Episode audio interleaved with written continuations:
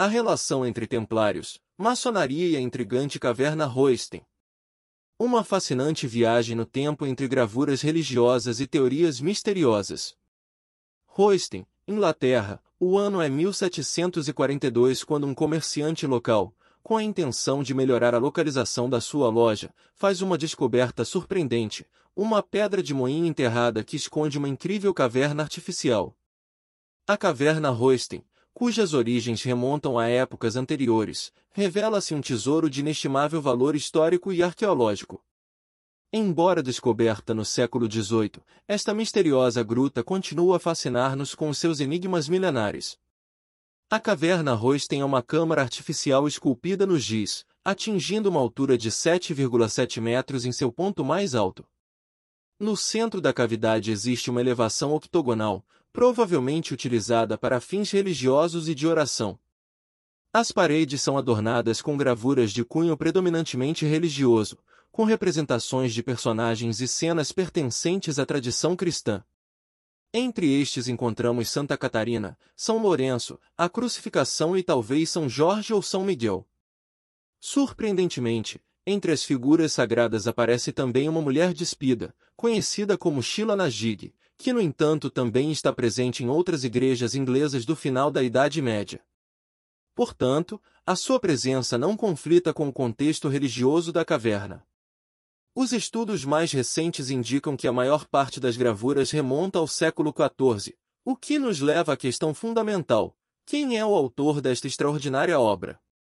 Existem muitas hipóteses sobre as origens da caverna, algumas mais imaginativas que outras. Uma das teorias mais fascinantes é a que a liga a Ordem dos Templários, que utilizou a gruta como ponto de encontro antes da sua dissolução em 1312, por ordem do Papa Clemente V.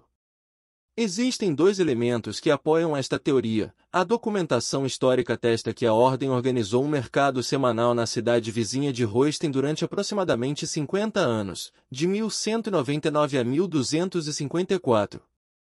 Além disso, as esculturas na caverna mostram dois cavaleiros com armadura de cruzado montando o mesmo corcel. Outra teoria, menos apoiada por evidências concretas, mas ainda assim fascinante, sugere que a caverna pode ter sido usada como ponto de encontro da maçonaria. A falta de informação sobre a natureza exata da câmara de gesso alimentou a imaginação e as conjecturas. Outras hipóteses plausíveis incluem a utilização da caverna como armazém pelos monges agustinianos para armazenar alimentos e objetos úteis. A Ordem de Santo Agostinho estava presente na Inglaterra desde o século XI, estabelecendo-se em Hertfordshire durante quatro séculos.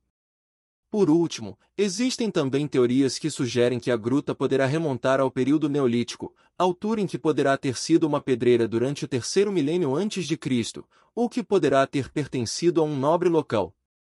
O mistério que envolve a caverna Royston ainda permanece sem solução, deixando-nos com uma aura de enigma e fascínio. Independentemente disso, Royston Cave continua a fascinar e estimular a imaginação de estudiosos e fãs de história. Uma fascinante viagem no tempo e nas teorias que nos leva a explorar os símbolos enigmáticos, as possíveis ligações com os templários e a sugestiva presença da maçonaria nesta misteriosa caverna.